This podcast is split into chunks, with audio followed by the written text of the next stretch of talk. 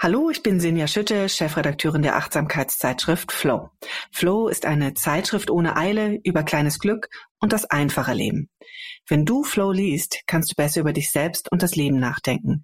Du erfährst, wie Achtsamkeit dein Leben bereichert, wie Gleichgesinnte über die Themen denken, die dich auch bewegen und wie du eben dein Leben entschleunigen kannst.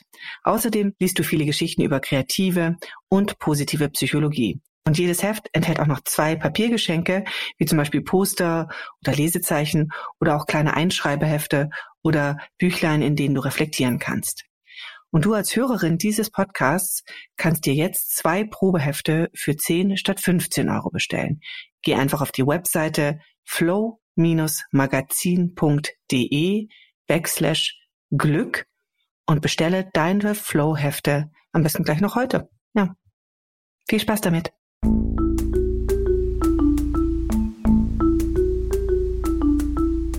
Verstehen, fühlen, glücklich sein mit Sinja Schütte und Boris Bornemann.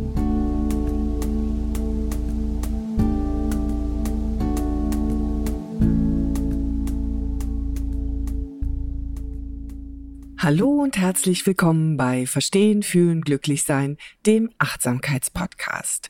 Wie immer mit Dr. Boris Bornemann. Er ist Psychologe, Neurowissenschaftler und Kopf und Stimme hinter der Achtsamkeits-App Balloon.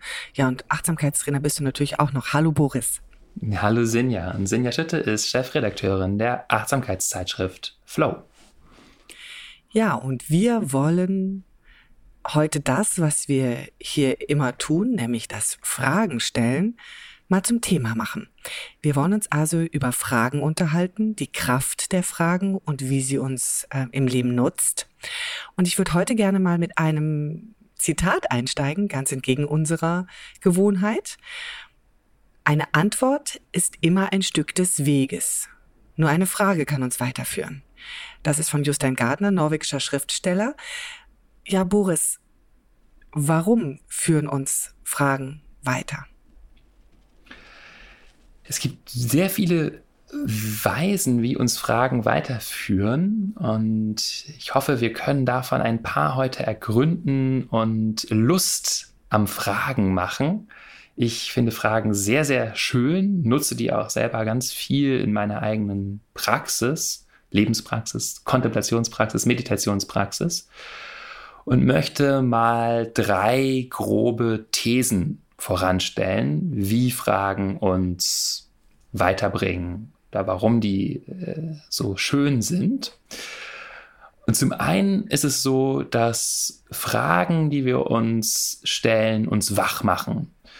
Wir können sagen, Fragen öffnen den Geist, Aussagen schließen den Geist, ähnlich wie du das in Jostein Garda Zitat eben gerade ausgedrückt hast. Aussage macht irgendwie was fest. Eine Frage macht uns wach, neugierig, interessiert und ist auch der Ausgangspunkt jedes Erkenntnisfortschritts in der Wissenschaft zum Beispiel. Fragen wie, warum ist der Himmel blau? Warum fallen Gegenstände zu Boden? Wie baue ich einen Kernfusionsreaktor? Warum glauben Menschen an Verschwörungstheorien? Was macht eine gute Beziehung aus? Wie kommen psychische Krankheiten zustande? Und so weiter. All das sind ja Rätsel, vor denen wir stehen. Und wenn wir die dann prägnant in einer Frage formulieren und mit der sozusagen schwanger gehen, dann werden wir wach und feinfühlig und aufmerksam für das Rätsel der Welt und können Erkenntnisse erlangen mit dieser Frage, die uns dann hoffentlich, wenn wir gute Fragen stellen, ein schöneres, angenehmeres, aufregenderes, gesünderes Leben verschaffen. Du hast jetzt gerade als Beispiel viele wissenschaftliche Themen genannt, also wirklich dieses Vertiefen von Wissen, dieses Öffnen des Geistes für große Fragen der Wissenschaft oder des Lebens. Gilt das gleiche für die Frage im Alltag? Ja, Fragen können uns eben auch im Alltag leiten. Das ist die zweite These dazu. Ähm, zu Fragen, Fragen, die wir auf den Moment beziehen. Also, was wäre jetzt hilfreich oder was ist eine liebevolle Antwort auf den Moment? Oder für christliche Menschen kann man vielleicht gut nachvollziehen, was würde Jesus tun? Ja, also ist jetzt vielleicht nicht für jeder Mensch etwas, aber so, was sagt mir dieser Moment? Was soll ich jetzt tun? Also eine Alltagsleitung, da kommen wir noch dazu. Ähm, letzten Teil unseres Podcasts, wie wir die Fragen nutzen können. Das dritte, die dritte These äh, ist, dass natürlich Fragen nicht nur in unserer eigenen Lebenspraxis hilfreich sind, um uns selbst zu leiten, um unser eigenes Interesse zu wecken und zu, unser Wissen zu vertiefen, sondern auch um Kontakt herzustellen mit anderen Personen. Fragen drücken natürlich Interesse aus an anderen Personen, stellen Verbindung her, stiften äh, Beziehungen, sorgen dafür, dass wir uns gegenseitig auf den neuesten Stand bringen können, dass wir voneinander lernen können und so weiter. Also es ist ein ziemlicher Dreh- und Angelpunkt, so die Fragen und die Fragerei in unserem Leben, würde ich jetzt meinen, wie du das beschreibst. Also Wissen vertiefen, aber auch zwischenmenschlich Kontakte aufnehmen und für mich selbst immer wieder in die Reflexion gehen. Das ist natürlich nichts, was ähm, du dir ausgedacht hast, sondern was natürlich wissenschaftlich belegt ist.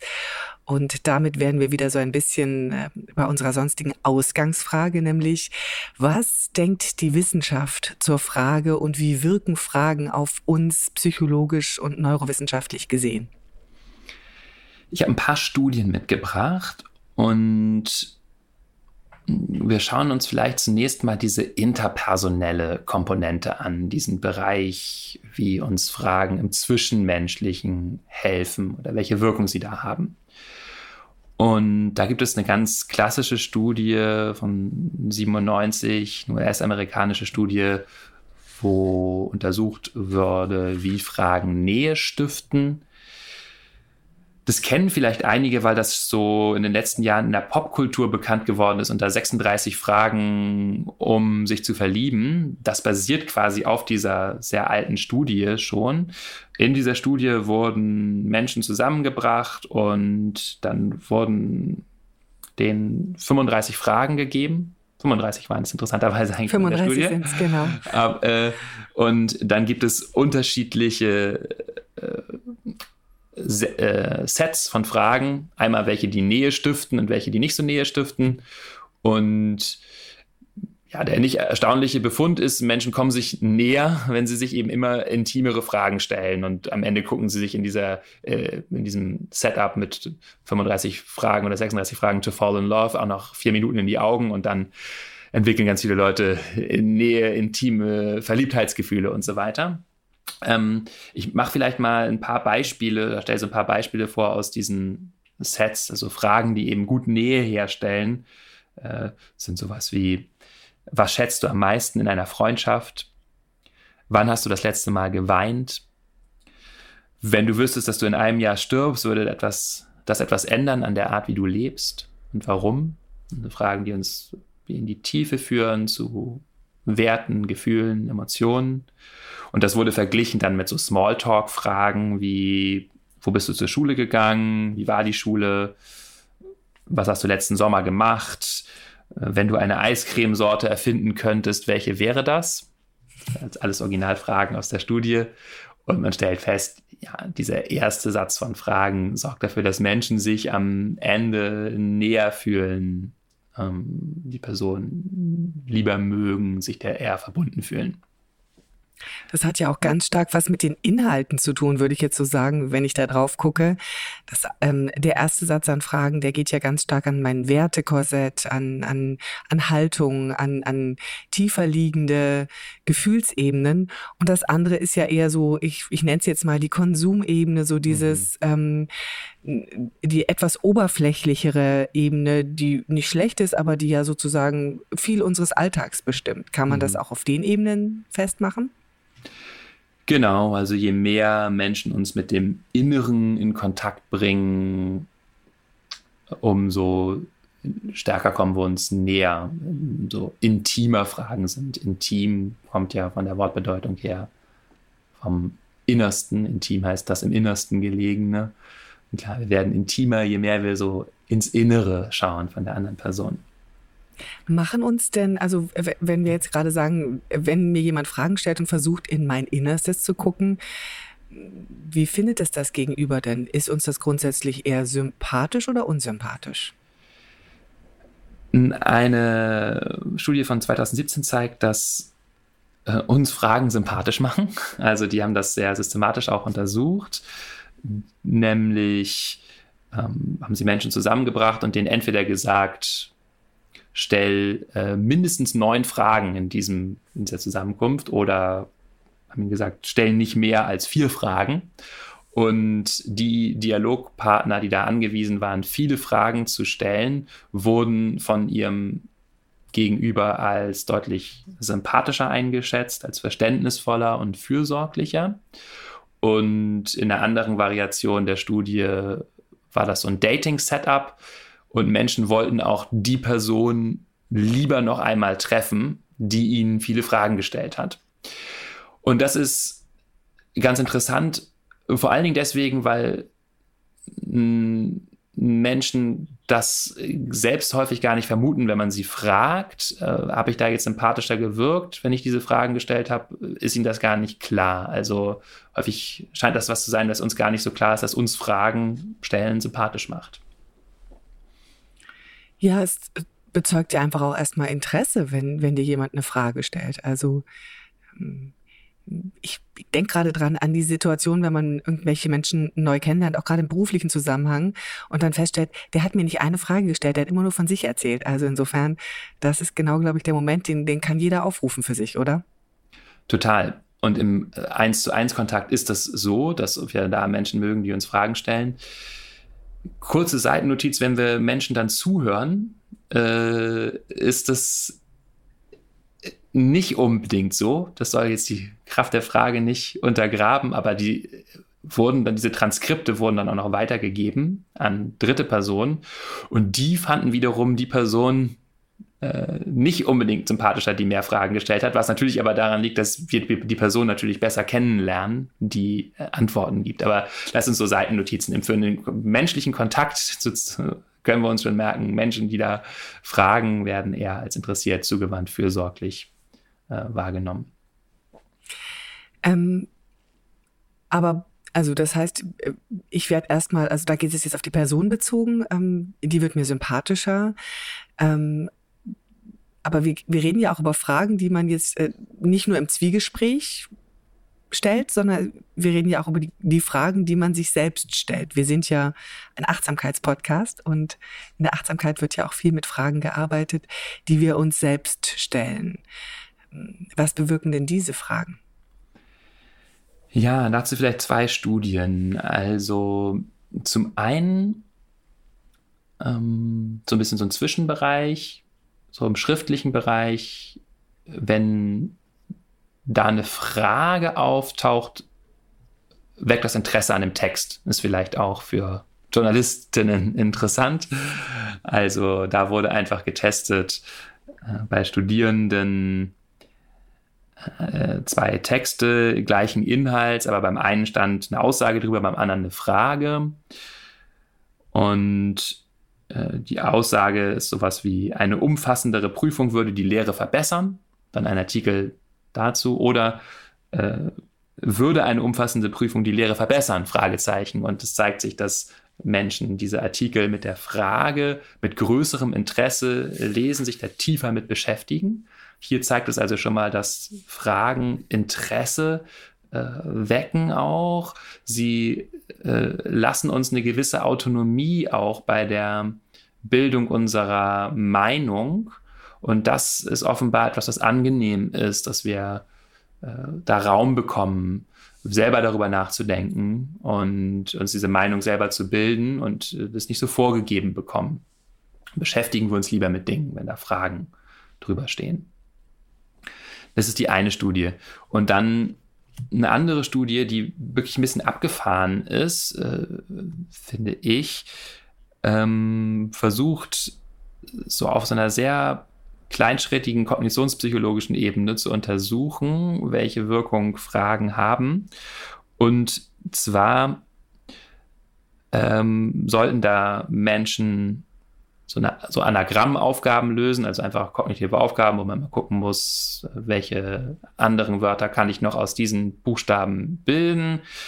Und bei der einen Gruppe wird vorher die Instruktion gegeben, äh, eine Minute darüber nachzudenken, dass sie eine Anagrammaufgabe machen wird. Und die andere Gruppe bekommt die Instruktion darüber nachzudenken, ob sie eine Anagrammaufgabe machen wird. Und die Personen, die über das Ob nachdenken, sich also letztlich eine Frage stellen, ja, werde ich das denn machen? Ja, wahrscheinlich werde ich das machen. Das ist ja die Aufgabe. Warum sollte ich es nicht machen? Aber die ähm, schaffen in dieser Zeit äh, deutlich mehr Anagrammaufgaben, die klemmen sich da irgendwie mehr hinter. Also allein dieses äh, so sich fragen, macht uns da irgendwie wacher, interessierter, zugewandter. Und jetzt treiben die das noch auf die Spitze und machen Untersuchungen damit, ähm, auch wieder diese Anagrammaufgabe und vorher schreiben Menschen einfach 20 Mal auf entweder will I oder I will, also ähm, werde ich oder ich werde. Die Leute, die will I schreiben, haben auch irgendwie wieder mehr äh, Interesse hinterher an der Aufgabe. Also das scheint wirklich sowas zu sein, was ganz mh, mm, ursprünglich dadurch, auch wenn das jetzt da noch gar nichts mit der Aufgabe zu tun hat, in uns aktiviert wird durch so ein Will I? Es ist irgendwie etwas, was uns wach macht. Und dann machen sie das sogar noch in Bezug auf äh, ähm, äh, Motivation, Lebensmotivation äh, für äh, Exercise da in dem Sinne, also Sport zu machen. Und da sollen dann Menschen aufschreiben, äh, was sie diese Woche planen, an Sport zu machen und äh, wie lange sie das planen. Und vorher wird auch einfach nur diese Manipulation gemacht, äh, dass die Leute 20 Mal aufschreiben, will I oder I will. Und dieses will I macht die Leute wacher, aktiver. Die Leute planen dann mehr Sport zu machen. Ähm, ja, also ganz abgefahrener Effekt eigentlich, der aber hier in verschiedenen Experimenten nacheinander repliziert ist, dass einfach dieses Will I, dieses Fragestellen uns irgendwie wach macht. Es ist ja irre, weil ähm, äh, das schließt ja genau zu dem an, was wir ganz am Anfang gesagt haben, dieses totale Öffnen des Geistes mit einer Frage. Und ähm, gerade wenn du das Sportbeispiel bringst, würde man ja genau das Umgekehrte vermuten, dass man sich nur fest genug vornehmen muss mit I will. Ähm, mhm. Und das genaue Gegenteil ist der Fall. Also eigentlich dieses sanftere, offenere Herangehen mhm. und sich die Frage zu stellen, will I? Ähm, fördert sozusagen die Eigenmotivation. Mhm. Tolle Erkenntnis. Vielen Dank, Boris, dafür. Ja, aber wo wir schon dabei sind bei dem, was es uns wirklich ganz konkret bringt, wo wir es anwenden können, können wir vielleicht jetzt nochmal konkreter auf den Meditationsalltag eingehen, wo die Frage ja auch eine ganz, ganz zentrale Rolle spielt. Möchtest du uns noch mal so ein bisschen in, in diesen Bereich führen, wie wir sozusagen im, auf der meditativen Ebene in der Achtsamkeit mit der Frage arbeiten können? Ja, also da gibt es verschiedene Arten und Weisen, mit Fragen zu arbeiten. Und die vielleicht tiefgehendste ist die Koan-Arbeit. Koan kommt aus dem Zen-Buddhismus und bedeutet sowas wie eine unlösbare Frage, ein unlösbares Rätsel, aber unlösbar eben nur für den Verstand. Und äh, dennoch auf etwas verweisen, was uns in die Tiefe bringt. Also ich mache ein paar Beispiele. Die Frage, was ist dies? Das ist erstmal eine sehr, sehr, sehr, sehr, sehr breite Frage. Ich bringe dieses Beispiel, weil ich weiß, dass Martine Batchelor, zum Beispiel eine buddhistische Lehrerin, zehn Jahre als Zen-Nonne nur diese Praxis hatte mit dieser Frage zu arbeiten. Das war im Kloster ihre einzige Praxis, sich diese Frage zu stellen. What is this? Und die hat auf dem Retreat, auf dem ich mit ihr war, da viel drüber gesprochen, über dieses Fragestellen und hat das ganz gut auf den Punkt gebracht, finde ich, zu sagen, das Wichtigste an der Frage ist das Fragezeichen. Also diese Offenheit, dieser Anfängergeist, diese Neugier, die das Fragen erzeugt. Also auf die Welt zuzugehen, wirklich mit Interesse und herausfinden wollen, was ist das hier eigentlich? Was ist denn hier eigentlich los? Und das ist jetzt sehr breit, hm, es bricht vielleicht nicht jeden, jeder an, diese Frage. Wir können uns andere Fragen suchen, die ähnlich breit sind und uns auch in die Tiefe führen. Ganz klassische Fragen dazu sind auch noch, wer bin ich? Was bin ich? Was ist Leben? wie bin ich, wenn vollkommen allein? Oder auch die Frage, was ist Freiheit, zum Beispiel, über die wir hier ja auch vor einigen Monaten mal gesprochen haben. Und ähm, ich liebe diese Koan-Arbeit auch sehr. Das sieht in der Regel so aus, dass man das über mehrere Wochen, Monate oder Jahre kontempliert, diese Frage, täglich damit sitzt, die in den ganzen Alltag mitnimmt, auch auf Retreats fährt möglicherweise und da mehrere Tage nur alleine und mit anderen Leuten zusammen diese Frage kontempliert. Und damit wird eben diese Wachheit erzeugt und gleichzeitig ein Fokus auf ein ja auch sehr widersprüchliches, kaum fassbares Ding wie wer bin ich, was bin ich? Oder eben auch Freiheit. Und was das macht, ist, dass es uns auch mit den Widersprüchen in uns in Kontakt bringt. Eine Arbeit, Koan-Arbeit zu umschreiben, die die Dramatik dieser Arbeit auch auf den Punkt bringt, ist, dass es uns in eine Art existenzielle Krise bringt. Das muss man also auch wollen. Das ist nicht immer angenehm. Es zeigt uns nämlich häufig auch, wo wir total widersprüchliche Dinge glauben und eigentlich gar nicht genau wissen, was da los ist bei uns im Leben, weder kognitiv noch wie wir eigentlich leben wollen. Also Beispiel Freiheit kann man sich das vielleicht ganz gut klar machen.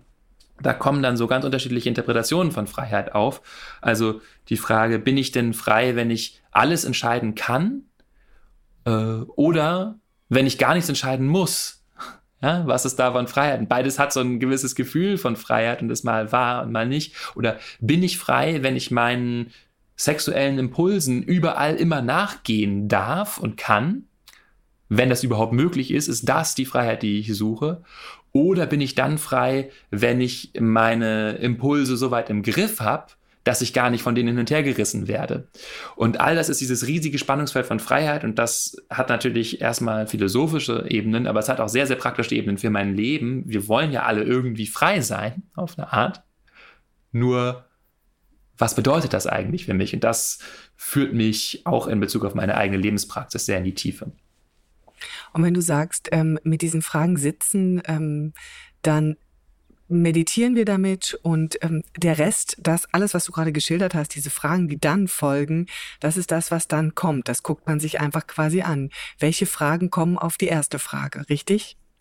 Genau, also diese Frage ist wie so ein wiederkehrender Meditationsfokus. Das heißt, immer wenn wir uns in Gedanken verlieren, merken, jetzt bin ich so abgeschweift, kommen wir zu der Frage zurück. Oder wenn wir merken, ich bin da jetzt in einem tiefen emotionalen Prozess und merke, ah, da geht da ist Traurigkeit und ich würde gerne äh, zurück zu dem, was da früher mal gewesen ist und vermisse diese Person oder so ja, was ist Freiheit jetzt in diesem Moment? Oder wer bin ich mit dem?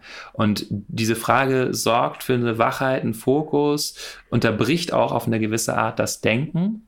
Und wir nehmen diese Frage natürlich möglichst mit in den Alltag, ins ganze Leben. Das macht diese Arbeit mit Fragen so wunderbar, dass wir jederzeit im Alltag uns die Frage stellen können, was ist denn jetzt Freiheit? Oder wer bin ich jetzt? Oder was ist Leben jetzt? Wie ist das Leben jetzt? Ganz einfache Fragen eigentlich, die so eine Tiefe erzeugen. Sehr schön.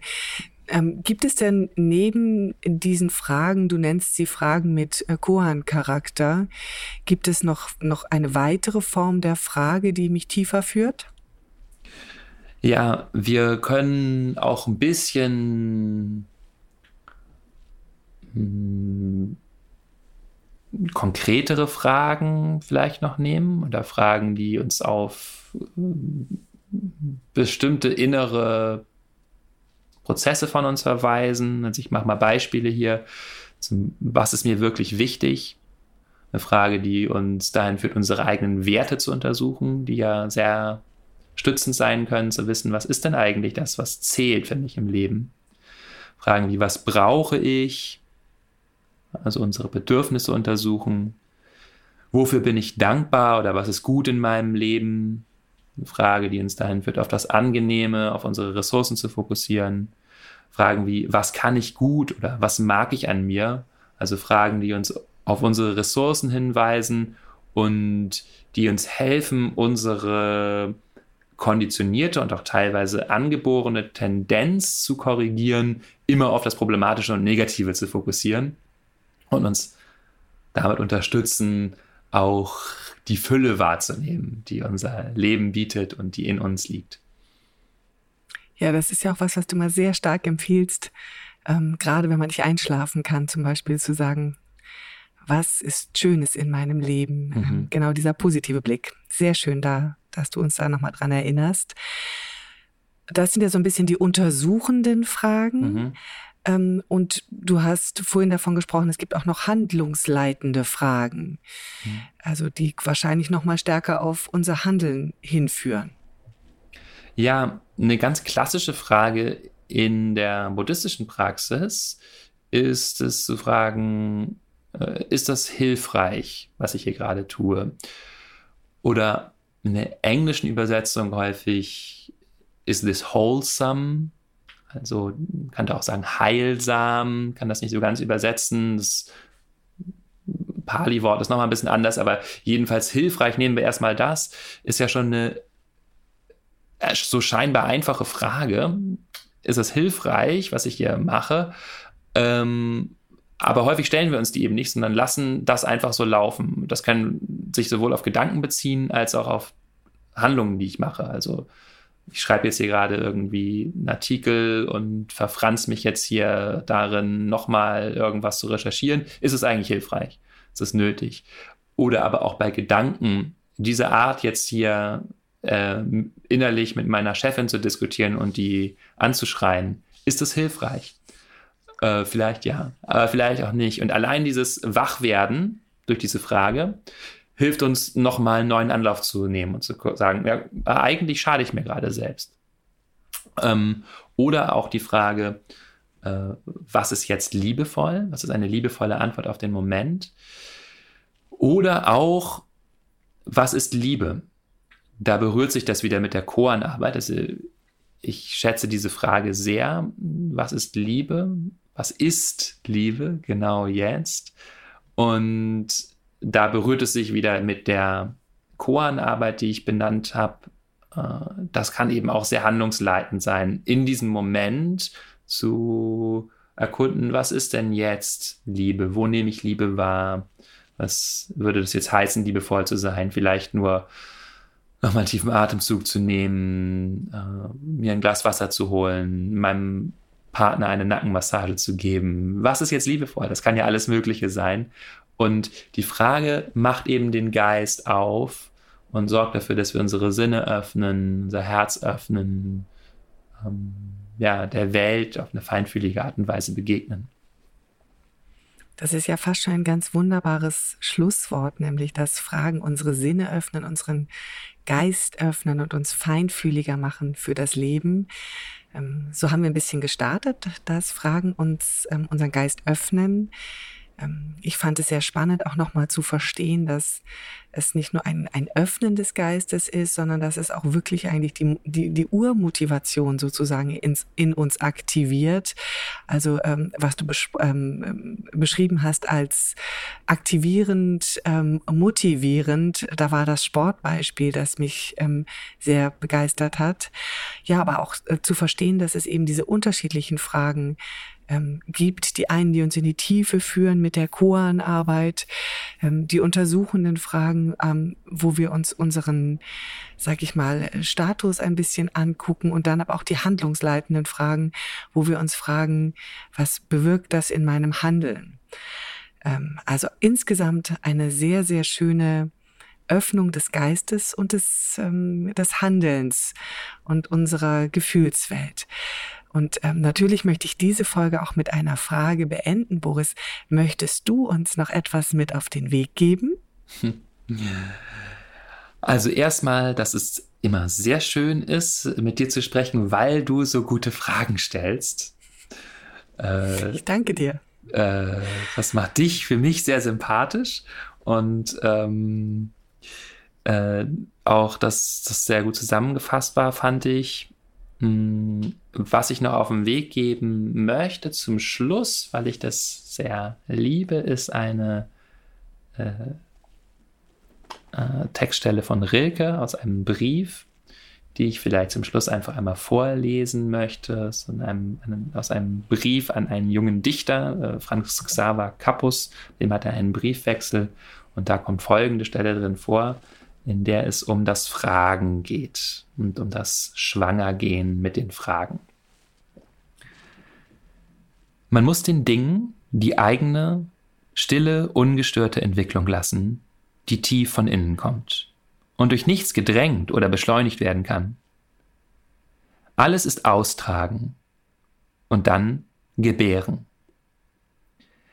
Reifen wie der Baum, der seine Säfte nicht drängt und getrost in den Stürmen des Frühlings steht, ohne Angst, dass dahinter kein Sommer kommen könnte. Er kommt doch. Aber er kommt nur zu den Geduldigen, die da sind, als ob die Ewigkeit vor ihnen läge, so sorglos, still und weit. Man muss Geduld haben mit dem Ungelösten im Herzen und versuchen, die Fragen selber lieb zu haben, wie verschlossene Stuben und wie Bücher, die in einer sehr fremden Sprache geschrieben sind. Es handelt sich darum, alles zu leben. Wenn man die Fragen lebt, lebt man vielleicht allmählich, ohne es zu merken, eines fremden Tages in die Antworten hinein. Vielen Dank, lieber Boris. Das nehmen wir jetzt einfach so mit. Ähm, euch vielen Dank fürs Zuhören. Wir freuen uns natürlich immer, wenn ihr uns schreibt an mail at pod Nein, ich habe die immer noch nicht drauf. Okay, wenn ihr uns schreibt an, was, Boris, wohin schreiben wir? podcast at balloonapp.de. okay, bitte schreibt uns an podcast at balloonapp.de und wir freuen uns natürlich auch über eure Sternchen in der Podcast-App von Apple. Ansonsten eine schöne Zeit und bis zum nächsten Mal. Tschüss. Tschüss.